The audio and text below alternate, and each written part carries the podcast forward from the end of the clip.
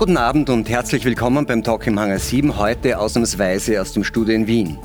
Verhärtete Fronten im russischen Angriffskrieg auf die Ukraine. Während aus dem Süden und Osten des Landes schwere Gefechte gemeldet werden, weichen beide Seiten keinen Schritt zurück. Ein Ende ist auch nach elf Wochen nicht in Sicht. Indes ist bei uns eine Sicherheitsdebatte im Brand. Sind wir tatsächlich annähernd unvorbereitet auf Krisen und Bedrohungen, wie Experten diese Woche in einem offenen Brief kritisierten? Ist es an der Zeit, unsere Neutralität ernsthaft in Frage zu stellen? Oder haben wir uns ohne Not zu sehr in einen Krieg involviert, der eigentlich gar nicht der unsere ist? Der Westen habe die Sicherheitsinteressen Russlands zu lange ignoriert, kritisiert der Schweizer Publizist Roger Köppel. Er warnt davor, durch Sanktionen und Waffenlieferungen noch mehr Druck auf Russland auszuüben. Hier gehe es nicht um einen Krieg zwischen zwei Staaten, sondern um einen Angriff auf unsere westlichen Werte, meint der Gegenunternehmer Karl Habsburg. Er fordert einen sofortigen Ausstieg aus russischem Öl und Gas. Dieser Krieg müsse mit einem Sieg der Ukraine enden. Möglich sei dies nur mit Erfolgen auf dem Schlachtfeld, sagt die Politikwissenschaftlerin und Sicherheitsexpertin Belina Czakarova. Eine offene Diskussion über die Neutralität und einen möglichen NATO-Beitritt wünscht sich der Manager und NEOS-Mitgründer Veit Dengler. Gemeinsam mit weiteren Persönlichkeiten hat er der Regierung deshalb einen offenen Brief geschrieben. Das ist nicht unser Krieg, sondern ein Krieg zwischen Russland und den USA, sagt der langjährige SPÖ-Politiker Josef Czap. Die militärische Neutralität Österreichs sei unantastbar und das sollte sie auch bleiben. Herr Habsburg, der Krieg in der Ukraine geht jetzt in die zwölfte Woche. Ein Rückzug Russlands ist ebenso nicht in Sicht wie eine Kapitulation der Ukraine. Im Gegenteil, ein Kriegsende werde es erst dann geben, wenn die Ukraine auch alle russischen Gebiete oder von den Russen ja. eroberten Gebiete zurückerobert habe, hat der ukrainische Präsident Volodymyr Zelensky erst gestern wieder gesagt. Ist das tatsächlich der einzig mögliche Ausgang für diesen Krieg? Ich glaube eigentlich schon. Er hat ja noch dazu gesagt, dass er gesagt hat, jegliches Resultat von Friedensverhandlungen wird einer entsprechenden Volksbefragung unterzogen werden. Wenn man sich anschaut, wie die Stimmung in der Ukraine ist, wird das sicherlich nicht mit Verzicht auf Territorium vereinbar sein. Also das ist bestimmt eine Grundvoraussetzung, die hier mitspielen wird. Und glauben Sie, äh, dass der Westen sich stärker für einen Sieg der Ukraine engagieren müsste, damit das dann äh, auch schneller passieren kann? Ja, natürlich bin ich dieser Meinung. Ich meine, ich, ich habe auch immer die These formuliert, dass ich gesagt habe, das ist äh, ein Krieg von Werten. Das sind die, die, die freiheitlichen, äh, rechtsstaatlichen äh, marktwirtschaftlichen Werte des Westens gegenüber äh, diktatorischen Werten des Ostens, die sich hier also wieder in einer, entsprechenden diesem Konflikt zeigen und wo eben auch die Ukraine für diese Wertvorstellungen des Westens einen Krieg eigentlich für uns mitführt und da bedarf es auch unserer Unterstützung der Ukraine. Wenn Sie sagen, die territoriale Integrität der Ukraine ist eine Voraussetzung dafür, dass dieser Krieg äh, endet, schließt das Ihrer Ansicht nach auch die Krim ein? Selbstverständlich. Ich meine, es ist ein Bestandteil. Es gibt natürlich immer die Diskussion, die man führt, wem gehört die Krim oder wem, wem hat die Krim eigentlich wirklich historisch gehört? Und da könnte man jetzt lang zurückgehen auf 1774 und ähnliche Verträge, die es dort gegeben hat. Tatsache ist, dass es bei den Verträgen der letzten Zeit, wenn es gegangen ist, um die Grenzen der Ukraine zu fixieren, also es ist da 94 angefangen, wo es den Vertrag gegeben hat, die, äh, die Garantie, die Sicherheitsgarantien gegenüber der Ukraine dafür, dass sie ihre Atomwaffen abgegeben hat. Da waren diese Grenzen ganz klar definiert und die Krim hat selbstverständlich dazugehört. Aber jetzt das in diesem aktuellen Konflikt ist es natürlich, wenn man so will, auch eine Veränderung der Kriegsziele, denn dass die Krim auch militärisch zurückerobert werden sollte von der Russischen Föderation, war eigentlich bis vor kurzem nicht im Skop eines Kriegsziels auch der Ukrainer. Nicht? Ja, aber wer definiert denn die Kriegsziele überhaupt? Ich meine, die. Das ist eine gute Frage, ich, ich, glaube ich, werden wir dann noch kommen. Ich, ich sage selten etwas Bewunderndes über Stalin. Aber äh, als damals Deutschland äh, Russland den Krieg erklärt hat, hat es bei der ersten Sitzung des Zentralkomitees eine Situation gegeben, äh, wo alle Mitglieder des Zentralkomitees in Moskau gesagt haben, sie wollen die Kriegssituation analysieren. Und Stalin hat sie aufgehalten, hat gesagt, nein, wir dürfen das nicht tun. Wir müssen als erstes die Kriegsziele definieren und dann überlegen wir uns ab der nächsten ZK-Sitzung, wie wir dorthin kommen. Und das ist eine Haltung, für die ich ihn zweifellos bewundere. Und natürlich müssen wir uns auch überlegen, wo wollen wir eigentlich hin? Wo, soll dieser, wo, wo sollte dieser Konflikt hinführen? Und ein, einer der ersten Schritte ist zweifellos die Wiederherstellung der territorialen Integrität äh, vom, der, Ukraine, der Ukraine. inklusive Krieg. Jetzt ist es ja auch, die, die, historischen Parallelen kann man ja nicht übersehen. Also die Unabhängigkeit der Ukraine war ja immer ein habsburgisches Anliegen, wenn man so will. Ähm, es gibt ja auch eine, eine, eine Habsburger Figur, Wilhelm Franz, äh, der Erzherzog, ja dann auch, glaube ich, bezeichnet ja. König der Ukraine, der ja schon im Ersten Weltkrieg äh, ja. vorgesehen war als Thronprätendent auf einen ukrainischen Satellitenstaat, wenn man so will, der dann auch in der Zwischenkriegszeit Nachkriegszeit und der letztendlich ja sogar im Stalinismus umgekommen ist, weil er auch dann noch ähm, also an der Unabhängigkeit der Ukraine festgehalten hat. Ist das so eine Art familiäre Verpflichtung, die Sie da auch fühlen? Nein, überhaupt nicht. Für mich war eigentlich die Tätigkeit in der Ukraine eine Tätigkeit, die sich ergeben hat aus meinem Radio-Business, den ich betreibe. Und ich habe in einer Radiostation in der Ukraine angefangen. Natürlich hat man als Österreicher schon irgendwie eine sehr enge Beziehung, zumindest zur Westukraine. Wenn man nämlich herumgeht und sich Czernowitz anschaut und sich Lemberg anschaut und sieht, dass die, mehr, dass die, na, glaube ich nicht einmal so sehr. Auch als Österreicher, wenn man sieht, dass die Architektur dieselbe ist, die man, ich weiß nicht, was in St. Pölten oder in Zagreb findet. Es, es ist irgendwie, man, man fühlt sich schon irgendwie zu Hause dort. Und äh, daraus ergibt es dann sicherlich auch eine Verpflichtung, speziell weil man im, im, Medienbereich tätig ist. Und natürlich ist es so, dass in einem Krieg immer die, die, die, die Wahrheit als erste stirbt, wie man das so in einer gewissen Plattitüde auch sagt. Und deswegen hat man auch als Medienvertreter, glaube ich, die Aufgabe zu schauen, dass man versucht, die Wahrheit wirklich auch medial darzustellen. Medien ist ein Thema, das wir später auch noch ansprechen werden. Frau Tschakarova, Herr Habsburg sagt, ähm, die Ukraine äh, muss diesen Krieg gewinnen, weil es ein Krieg, den sie auch für uns führt. Eins der wesentlichen Mittel, ähm, die die Europäische Union von Beginn an ergriffen hat, waren wirtschaftliche Sanktionen.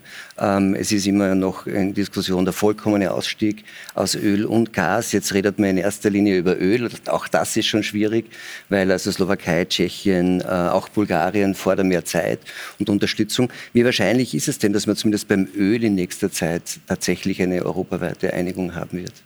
Äh, zuerst will ich ein bisschen einhaken, weil es mir sehr wichtig ist, äh, für die Öffentlichkeit auch das zu erklären, äh, wie die ukrainische Sichtweise ist, nämlich, dass es hier nicht äh, um die gleichen zwei Optionen geht, wie wir uns im Westen das vorstellen, nämlich die zwei Optionen zwischen Krieg und Frieden. Bei der Ukraine geht es nicht um diese zwei Optionen an der ersten Stelle, weil man sich oft fragt, warum will die Ukraine bis zum, bis zum Ende kämpfen, ja? Sondern es geht um, die, um zwei ganz andere Optionen, nämlich es geht um die Wahl zwischen Krieg und komplette Unterwerfung. Also wenn die Ukraine diesen Krieg verliert, könnte der Krieg dann auch im Norden wieder, also wieder anfangen und auch in anderen Teilen des Landes. Also das mal vorab. Mhm. Was der Westen jetzt äh, eingeführt hat, also die sechs Sanktionspakete war wichtig, war notwendig und der Westen war vorbereitet darauf. Also die Tatsache, dass das sehr schnell eigentlich von sich gegangen ist, äh, war ein gutes und wichtiges Zeichen. Wir sind jetzt natürlich in dieser Problematik der, der Interdependenz, also der Abhängigkeit, wo manche Mitgliedstaaten eigentlich über Jahrzehnte schon gewusst haben, dass diese Abhängigkeit von Öl bzw. von Gaslieferungen viel zu hoch ist, aber nichts dagegen unternommen haben. Und insofern ist es jetzt schwer für manche dieser Länder, äh, so schnell, also das heißt von heute auf morgen oder kurzfristig, äh, auf die Öllieferungen zu verzichten. Sie haben nämlich keine alternativen Energiequellen. Wenn Sie jetzt mal in der Situation wären, und das ist jetzt keine Rechtfertigung, ich bin der Meinung, dass das selbstverschuldet war, nämlich weil Sie eigentlich genug Zeit hatten, um sich darauf, oder sagen wir mal so, um sich auf so ein Szenario vorzubereiten. Jetzt ist es aber auch die Situation folgendermaßen vor Ort dass manche dieser Mitgliedstaaten auf die Hilfeleistung anderer Mitgliedstaaten angewiesen sein werden. Das heißt, es bedarf einer gesamten Lösung. Ich bin zuversichtlich, dass man sich in Brüssel und auch in den Mitgliedstaaten überlegt hat, wie diese Abhängigkeiten jetzt nicht nur zu reduzieren sind, sondern auch wie bestimmte Lieferungen für diese Länder äh, zur Verfügung äh, gestellt werden können. Ich befürchte, dass Ungarn trotzdem wahrscheinlich nicht in der Lage sein wird, jetzt kurzfristig auf diese Öllieferungen äh, zu verzichten. Das heißt, es könnte durchaus sein, dass Ungarn dann diese, äh, dieses Embargo stoppt. Was die Gaslieferungen natürlich betrifft, das ist eine ganz andere Frage. Da sind auch mehrere Länder noch in dieser Situation und in einer ähnlichen Situation und insofern wird es ähnlich auch ablaufen. Wird das dauern? Jetzt sind, diese ökonomischen Maßnahmen ja die eine Seite, also die, die die EU ganz stark, auch ähm, wenn man so will, bisher nicht gesehen, stark ähm, durchgesetzt hat. Das andere ist natürlich, jetzt spreche ich Sie als Sicherheitsexpertin an, sind Sie auch dafür, dass man im militärischen Bereich mehr tut? Ähm, dann fange ich mal mit dem zweiten Teil der Fragestellung äh, an. Also ich bin äh, absolut dafür, dass wir militärisch mehr machen müssen, und zwar alle, auch neutrale Staaten, und das ist das Beispiel mit Finnland und Schweden, haben sehr wohl viel im militärischen Bereich bis jetzt gemacht, erreicht, und die sind verteidigungspolitisch auch gut äh, für, also für, für, für, für den aktuellen Krieg gerüstet und gewappnet. Ähm, und es geht jetzt hier nicht nur um Verteidigungsausgaben. Da geht es natürlich jetzt auch darum, dass die äh, Mitgliedstaaten ein neues strategisches Dokument verabschiedet haben. Das heißt, sie haben sich darauf geeinigt. Sie hatten ein Risikobild erstellt zu Hause. Also alle Verteidigungsministerien haben sich bemüht, ein aktuelles Risikobild zu erstellen. Äh, dann wurde dieses Risikobild abgestimmt zwischen allen 27 Mitgliedstaaten und basierend darauf hat man sich jetzt auf ein strategisches Dokument, es nennt sich äh, äh der strategische Kompass äh, geeinigt, dass man nicht nur mehr tun wird in Sachen Verteidigungsausgaben, sondern dass man auch Fähigkeiten besser koordiniert äh, untereinander. Das ist jetzt die Verteidigungsgeschichte, sozusagen das, das Verteidigungsthema der 27 EU-Staaten oder des Westens, wenn man so will. Aber jetzt auch, um das herzustellen, wovon auch Sie sagen, dass es notwendig ist, nämlich dass die Ukraine diesen Krieg gewinnt, ist ja die große Diskussion gewesen, schwere Waffen. Was eben auch bedeutet Angriffswaffen, denn bis jetzt hat man immer von defensiven Waffen geredet. Es gibt ja jetzt offensichtlich tatsächlich neue Kriegsziele. Schwere Waffen bedeutet Offensivwaffen. Also es geht jetzt darum, alle Gebiete auch zurückzuerobern. Und da sind Sie auch der Meinung, dass das passieren sollte. Und ich will an dieser Stelle hervorheben, dass äh, erstens also betrifft das Österreich nicht. Also das heißt, äh, die Bevölkerung sollte sich jetzt keine Sorgen machen, dass Österreich, also Österreich als neutraler Staat, liefert keine Waffen an die Ukraine, ja, und schon gar keine schweren Waffensysteme. Was aber hier wichtig ist zu verstehen, ist, dass Länder, die das tun, eigentlich nicht zu Kriegsparteien automatisch werden. Äh, das ist ein Krieg, äh, der, äh, so, der findet statt zwischen zwei Truppen, also zwischen den ukrainischen und den russischen Truppen auf ukrainischem Territorium. Und momentan gibt es keine ausländischen Truppen der Mitgliedstaaten auf ukrainischem Territorium. Das heißt, wir alle sind keine Kriegsparteien, also die Mitgliedstaaten sind keine Kriegsparteien. Ob, ob das so ist und die ob Ukraine braucht, ich möchte einen letzten mhm. Satz sagen. Die Ukraine braucht die schweren Waffenlieferungen, um sich zu verteidigen und nicht um diesen Krieg fortzusetzen, sondern um sich zu verteidigen, weil die Alternative aus ukrainischer Sicht nicht ein äh, Sieg wäre, sondern vor allem die Sicherstellung, dass die territoriale Integrität, die Souveränität, die hm. sichergestellt wird und vor allem zurückerobert wird. Ja? Herr Dengler, Frau Czakarowa hat schon angesprochen, äh, Österreich ist ein neutraler Staat. Ähm, Im kleinen Rahmen macht man trotzdem mit bei den Waffenlieferungen. Es geht also um nicht tödliche militärische Ausrüstung, das ist, glaube ich, der Fachbegriff. Also Schutzhelme, später Schutzwesten und so weiter. Das klingt einerseits denen, die mehr tun wollen, nach nur einer halbherzigen Unterstützung. Und andererseits könnte man sich fragen, ob das nicht für einen neutralen Staat eigentlich schon zu viel ist. Naja, das Problem bei der Debatte ist, dass die Aussage, Österreich ist ein neutraler Staat, unrichtig ist. Das ist eine Phantomdebatte. Das stimmt nicht mehr. Wir sind 1995 der EU beigetreten. Damit fällt wirtschaftliche, die wirtschaftliche Neutralität, der immerwährenden Neutralität weg. Und es gab seitdem die Verträge von ähm, Amsterdam, von Nizza und von Lissabon. Da gibt es einen Artikel 42.7 in den EU-Verträgen, die ganz kleine Beistandspflicht hat. Wir haben eine Ausnahme, also wir sind nicht verpflichtet zum militärischen Beistand, aber wir sind verpflichtet zum Beistand. Das heißt, aber, wir sind aber, nicht neutral. Aber, aber die, die, Aussage, dass Österreich militärisch nicht neutral ist, glaube ich, würden sehr viele Verfassungsjuristen sehr bestreiten. Nein, also wir sind nicht neutral und wir sind nicht bündnisfrei. Wir sind Teil eines EU-Bündnisses und wir haben eine Beistandspflicht. Das geht nicht, ist nicht zu verbinden mit einer Neutralität. Neutralität. Das Problem, das wir haben, ist, dass die Politik da unehrlich war jahrelang und das nicht zur Sprache gebracht hat. Aber wir haben übrigens auch unsere eigene Bundesverfassung geändert im Artikel 23j ist das auch klar noch einmal verankert. Es ist nicht sehr klar formuliert, aber es ist klar verankert. Und deswegen kann man nicht sagen, wir sind ein neutraler Staat. Und das ist das grundlegende Problem Österreichs, dass viele Leute glauben, wir seien neutral. Wir sind aber de facto nicht mehr neutral und die, äh, die EU-Verträge und der Artikel 23j derogieren der Neutralität. Ja, aber da, da, sagen dann die Gegner, aber das hätten wir uns dann vielleicht doch klarer sagen müssen, dass wir nicht nur neutral sind, dann hätten wir uns die Zustimmung zu manchen Verträgen auch überlegt. Ich möchte nur jetzt das äh, fortsetzen, was Sie gesagt haben. Wenn es so ist, dass wir nicht neutral sind und auch nicht neutral sein sollen oder wollen, dann ist das ja auch unser Krieg. Ne? Naja, wir müssen ganz klar sein, wir, wenn wir neutral sein wollen, dann können wir nicht in der EU sein. Und da würden wir uns jetzt, glaube ich, sogar mal einig sein, ausnahmsweise. Äh, Sie können nicht das eine und das andere haben. Wir haben alle Verträge, haben Verfassungsrang bei uns. Wir haben eine Gesamtänderung der Verfassung gehabt, um der EU beizutreten mit Volksabstimmung.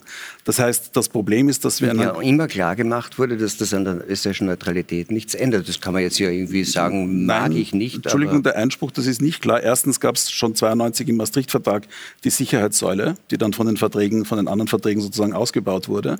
Das gab es schon, genauso wie es den Euro schon gab, 92 im Maastricht-Vertrag. Das heißt, das wussten wir schon, wie wir uns auf die EU eingelassen haben. Und die Debatte ist ja folgende. Was passiert denn realistisch, wenn ein EU-Mitgliedsland angegriffen wird? Ja, würden wir dann wirklich sagen, naja, das geht uns nichts an und wir bleiben neutral und wir vermitteln zwischen den Russen und den Finnern? Das ist ja nicht einmal realistisch. Das würde dann, glaube ich, in Zukunft auch für Finnland die NATO übernehmen. Aber auch dazu kommen wir später.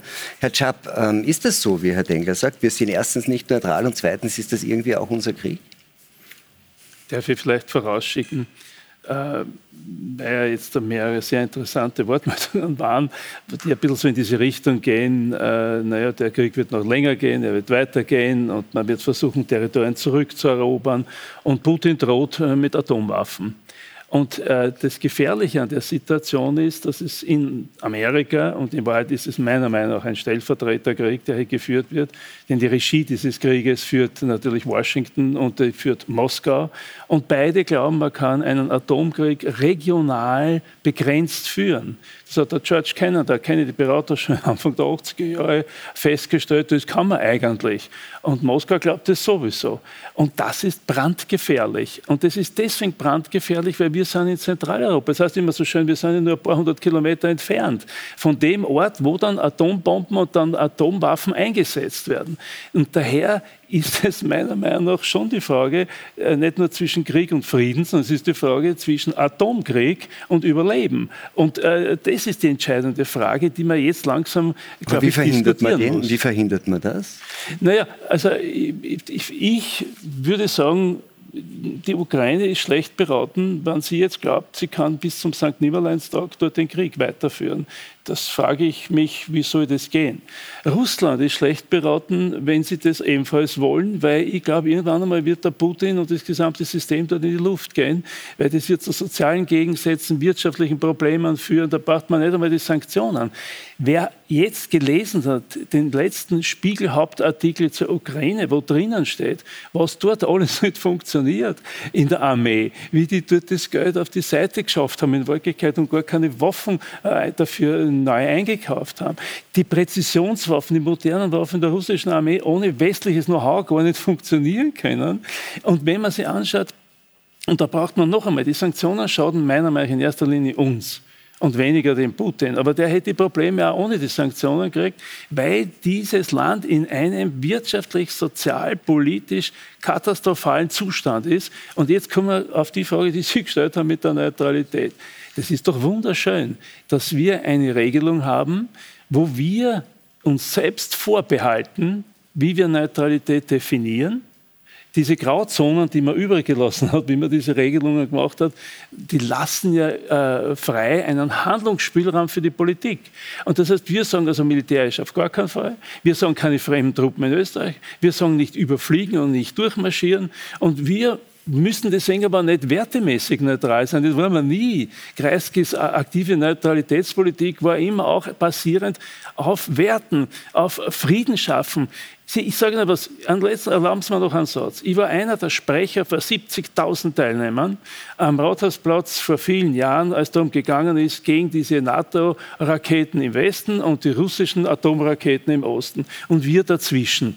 Und wenn das jetzt wieder in die Richtung geht, und die sagen das ja, wenn jetzt Finnland beitritt, kommen dort die Atomraketen der Russen, dann wird die NATO sagen, dann kommen dort die amerikanischen Atomraketen. Die Ukraine wäre gut beraten, wenn sie sich für ein neutrales Land äh, bemühen würde, ohne Atomraketen und ohne NATO-Mitgliedschaft, damit die nicht zwischen diesen Aufstellorgie der verschiedenen Atomraketen mittendrin ist. Und wenn es losgeht, wenn es wirklich losgeht, dann ist die Ukraine das erste Land, die am Schluss nicht mehr übrig ist. Da ist dann immer die Frage, was sie zurückerobern, da gibt es es einfach nicht mehr. Und uns auch nicht. Und das ist das, was mir Angst macht und wo ich jetzt mit allen Mitteln dafür bin, dass man alles unternimmt, um den Krieg zu beenden. Druck auf Putin, Druck auf Washington, weil die müssen am Verhandlungstisch dann sitzen und nicht nur der Herr Zelensky. Herr Köppel, teilen Sie diese Ansicht? Also ich muss vielleicht zuerst vorausschicken, dass ich mich erst einmal sammeln und fassen muss. Denn ich erlebe hier ein Rendezvous mit der schweizerischen Geschichte. Ich meine, dass ich hier als Schweizer fast auf Handshake-Distanz zu Karl Habsburg sitze. Ich meine, das ist ja unglaublich, wenn man in die Geschichte geht, wie unsere Länder und unsere Vorfahren miteinander gerungen haben. Die Schweiz hatte gelegentlich auch ein bisschen ein Ukraine-Feeling gegenüber den Habsburgern und wir haben uns ja auch gewehrt. Aber mittlerweile sagen wir, die Habsburger sind die erfolgreichsten Auslandschweizer der Welt und wir haben uns mit ihnen versöhnt. Ich meine, ich teile die Sorgen, die Herr Chapp hier formuliert hat aus der Sicht eines Kleinstaats natürlich. Wir haben äh, nicht die Macht und nicht die Kraft hier zu beeinflussen, was die Amerikaner und was die ähm, Russen machen. Und äh, was mich einfach äh, besorgt, ich glaube, die Gefahr in solchen Situationen sind immer Fehleinschätzungen. Und ich glaube, alle Seiten machen Fehleinschätzungen. Putin hat sicher eine große Fehleinschätzung gemacht, als er vielleicht gedacht hat, er könne relativ handstreichartig in diese Ukraine einmarschieren. Der Westen ist ein dekadenter Haufen, der sich nur noch mit Gender-Toiletten und solchen Dingen auseinandersetzt. Und in Washington sitzt ein klappriger Präsident, der, der den Teleprompter nicht mehr von einer Mittelstreckenrakete unterscheiden kann. Und ich glaube, da hat er sich äh, sehr verschätzt. Ich meine, er hat jetzt mehr NATO um sich herum als jemals in eigentlich der ganzen Geschichte seit dem Ende des Kalten Krieges. Das kann nicht die Absicht von Putin gewesen sein. Aber, und jetzt kommt eben das große Problem, wo ich mir Sorgen mache, die Entschlossenheit, die grimmige Entschlossenheit der Russen, beziehungsweise der Kremlführung, diesen Krieg zu gewinnen, das dürfen wir nicht unterschätzen. Putin hat immer gesagt, eine NATO-Ukraine ist eine existenzielle Bedrohung für Russland. Das sagt er seit 2006, 2007, 2008. Das hat er immer wiederholt. Jetzt können wir schon sagen, ja, das sind äh, Phantasmen, das ist, der hat eine Fata Morgana, der hat die Paranoia. Ja, wenn das ein, irgendein irrelevanter Kleinstaat wäre, aber es ist halt eine Atommacht. Und ich tendiere auch etwas äh, zu meinem eigenen Erstaunen zu der äh, sozialdemokratischen Position. Ich äh, schätze übrigens auch in Deutschland den Zögerer Olaf Scholz, der hier auch etwas die Emotionen aus der Diskussion herauszunehmen versucht, damit wir etwas beitragen können zur Deeskalation. Und Europa müsste hier etwas, auch die Amerikaner, zurückbinden. Nicht, weil man das gut findet oder weil man irgendwie diesen Einmarsch billigt. Das ja. ist eine katastrophale Untat. Das gibt das es nicht zu entschuldigen. Aber ich glaube, das, und die Neutralität, das finde ich jetzt sehr interessant, was Veit Engler gesagt hat. Ich glaube, Sie haben recht, Herr Dengler. Das ist auch in der Schweiz die ganz große Diskussion, die uns daran gehindert hat, in die Europäische Union zu gehen, wegen der Neutralität. Wir haben sie jetzt aber auch verletzt. Handkerum muss ich aber sagen, die Österreicher sind ja so begabt, auch in einer Europäischen Union, trotzdem noch die Neutralität zu leben. Das ist uns Schweizer da nicht gegeben, oder? Wir würden uns vermutlich in der EU derart einfügen, einbetten, aber die, die Österreicher haben ja diese Eigenschaft, also ich sage das mit großer Bewunderung, dass man vielleicht sogar aus österreichischer Sicht eben doch eine funktionierende Neutralität leben kann. Das kann ich zu wenig beurteilen, aber für uns ist es ein Widerspruch. Die Neutralitätsdebatte EU Neutralität. werden wir dann noch einmal sehr konkret führen. Ich noch ein, darf ich noch ich einen Satz? Bei dem, ja, bei dem bleiben, weil Sie ja sagen, also das hat er immer gesagt, dass das für ihn so eine existenzielle oder das, dass das für Russland eine existenzielle Bedrohung wäre die Gegenargumentation war immer, es muss jedem Staat freistehen, ja. welchem Bündnis äh, er beitritt oder nicht. Und Sie sagen, es gibt aber trotzdem sowas wie berechtigte Sicherheitsinteressen. Und diese berechtigten Sicherheitsinteressen Russlands habe man sehenden Auges verletzt. Also ich würde mal sagen, bei berechtigten Sicherheitsinteressen, das ist also eine schwierige Sache. Ich sage einfach, es gibt Sicherheitsinteressen, jedes Land hat das und das ist richtig, was Sie sagen. Es gibt auch diese Verträge, dass man gesagt hat, alle Staaten der OSZE sind frei, das ist diese Organisation für Sicherheit und Zusammenarbeit in Europa. Alle diese Staaten sind frei, ihre Sicherheitsbündnisse selber zu wählen. Das ist die Akte von 1999 in Istanbul, ein berühmter Vertrag.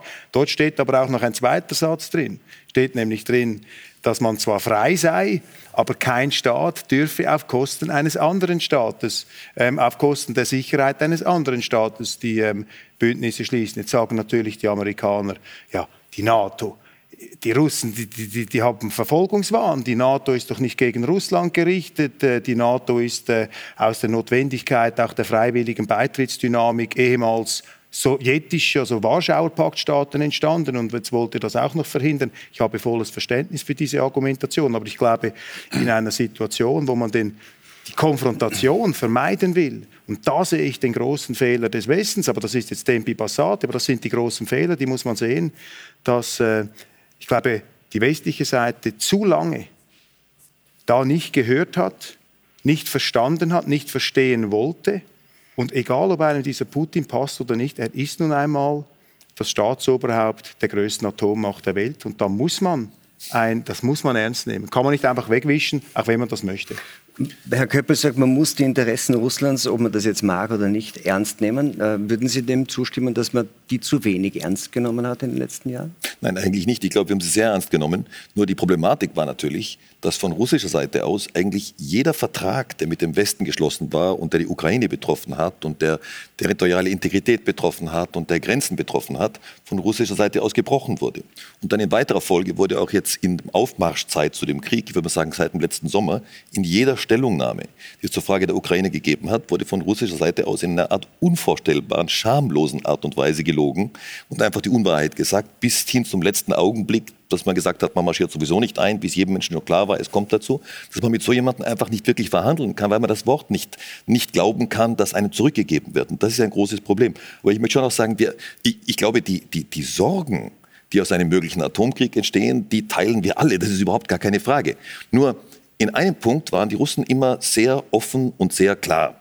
Und das ist, wenn es um die Fragen ihrer Militärdoktrin gegangen ist. Und ich kann jedem nur anraten, sich die russische Militärdoktrin anzuschauen. Da steht zunächst mal etwas drinnen, was für mich an Zynismus nicht zu überbieten ist. Und das ist die Tatsache, dass dort taktische Atomwaffen als Deeskalationswaffen bezeichnet werden. Und zwar mit der Begründung, dass man sagt, wenn also es zu einer Situation kommt, wo taktische Atomwaffen eingesetzt werden, und die werden nicht politisch eingesetzt, die werden von einem Offizier eingesetzt, da kommt keine Entscheidung aus Moskau. Also darauf braucht man nicht gar nicht zu warten. Das ist für strategische Atomwaffen. Für taktische Atomwaffen ist es eine militärische Entscheidung. Wenn er die einsetzt, ist die Doktrin so, dass er sagt, die schockierende Wirkung auf den Gegner wird so gewaltig sein, dass dies den Krieg deeskaliert. Also das ist blanker Zynismus. Aber nach dieser Doktrin, nach der Russland auch verfährt, ist es so, dass sie Massenvernichtungswaffen einsetzen. Sie haben chemische Kampfstoffe, biologische Kampfstoffe eingesetzt, nicht nur gegen ihre eigene Bevölkerung, Nawalny, äh, sondern eben auch im Krieg in Tschetschenien, in Syrien. Äh, General Dornikow, der jetzt als Oberkommandierender eingesetzt wurde, war also sehr groß in dieser Frage drinnen. Und genauso müssen wir natürlich mit der Tatsache rechnen, dass es nach der russischen Doktrin zum Einsatz von taktischen Atomwaffen tatsächlich kommen wird im Rahmen dieses Krieges. Und dann muss ich jetzt ganz ehrlich sagen, wenn ich mir überlege, wie wird dann die Reaktion des Westens darauf aufschauen, das weiß ich nicht genau. Da, da, da reicht meine Fantasie momentan nicht dazu. Das ist die entscheidende Frage. Das ja? ist die entscheidende Frage. Wenn, aber da können Sie nicht die Antwort darauf geben und ich auch nicht. Aber, aber, ich weiß nur, dass es kommt. Herr das ist das Problem. Wenn Sie sagen, dass das sicher kommen wird, dass die Russen mit taktischen Atomwaffen den Krieg äh, fortsetzen werden. Und wenn wir seit Anfang der 80er wissen, dass die Amerikaner der Meinung sind, mit Flexible Response und George Kennan und ja. Kennedy-Berater, dass das selbstverständlich möglich ist, dann haben wir den Atomkrieg. Sie sagen ja, hier mit, wir haben Atomkrieg Reaktion, innerhalb einiger Wochen. Aber wenn die Reaktion darauf ist, dass ich sage, nur weil mich eine äh, terroristische Machtregierung aus Moskau mit dem bedroht, schmeiße ich alle Viere von mir Nein, und lege mich zurück und sage, ich, ich mache nichts mehr. Nein, das kann ja nicht die Reaktion sein. Ich muss ganz klar rote Linien setzen und sagen, wenn es zum Einsatz kommt, dann muss es zu Aber Die Analyse kommen. ist doch die, dass man sagt, Kennedy sagt, eine Atommacht, die mit dem Rücken zur Wand steht, darf man nie riskieren, dass sie ihr Gesicht verliert.